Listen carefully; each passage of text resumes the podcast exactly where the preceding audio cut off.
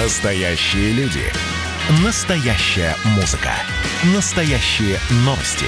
Радио «Комсомольская правда». Радио про настоящее. Открытая студия. На интернет-площадке Радио КП 24 июля состоялась очередная деловая пятница на тему «Как стать экспортером и заработать на этом». Готов ли малый и средний бизнес России заниматься экспортной деятельностью и что для этого нужно?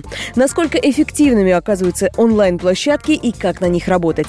Эти и другие вопросы прокомментировал Илья Микин, глава российского представительства iHerb. Как отправить э, свой товар за границу и как сделать так, чтобы твой товар продавался в 150 странах?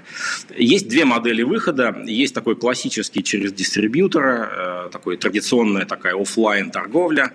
Но, э, как мы поняли, вот опять же по опыту пандемии все увидели, да, и глобальный карантин, что онлайн-коммерция показала свои преимущества. У нас даже в России, по разным данным, увеличилось за период пандемии и карантина онлайн-покупателей на 5-9 миллионов в марте-апреле. И это произошло не только в России, это происходит во всем мире.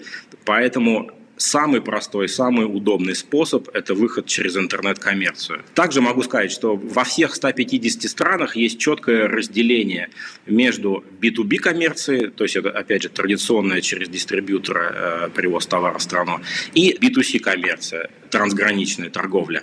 Это когда с одной интернет-площадки товар может продаваться сразу на 150 стран.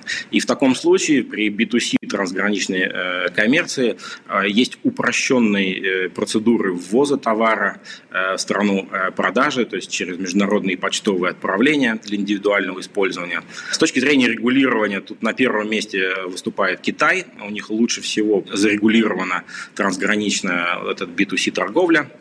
И мне кажется, нам нужно посмотреть на успешный опыт Китая и практики успешные э, перенять. Но, еще раз, как я сказал, это самый быстрый способ компаниям выйти на 150 стран в мире через 10 э, маркетплейсов крупнейших, э, которые есть в мире.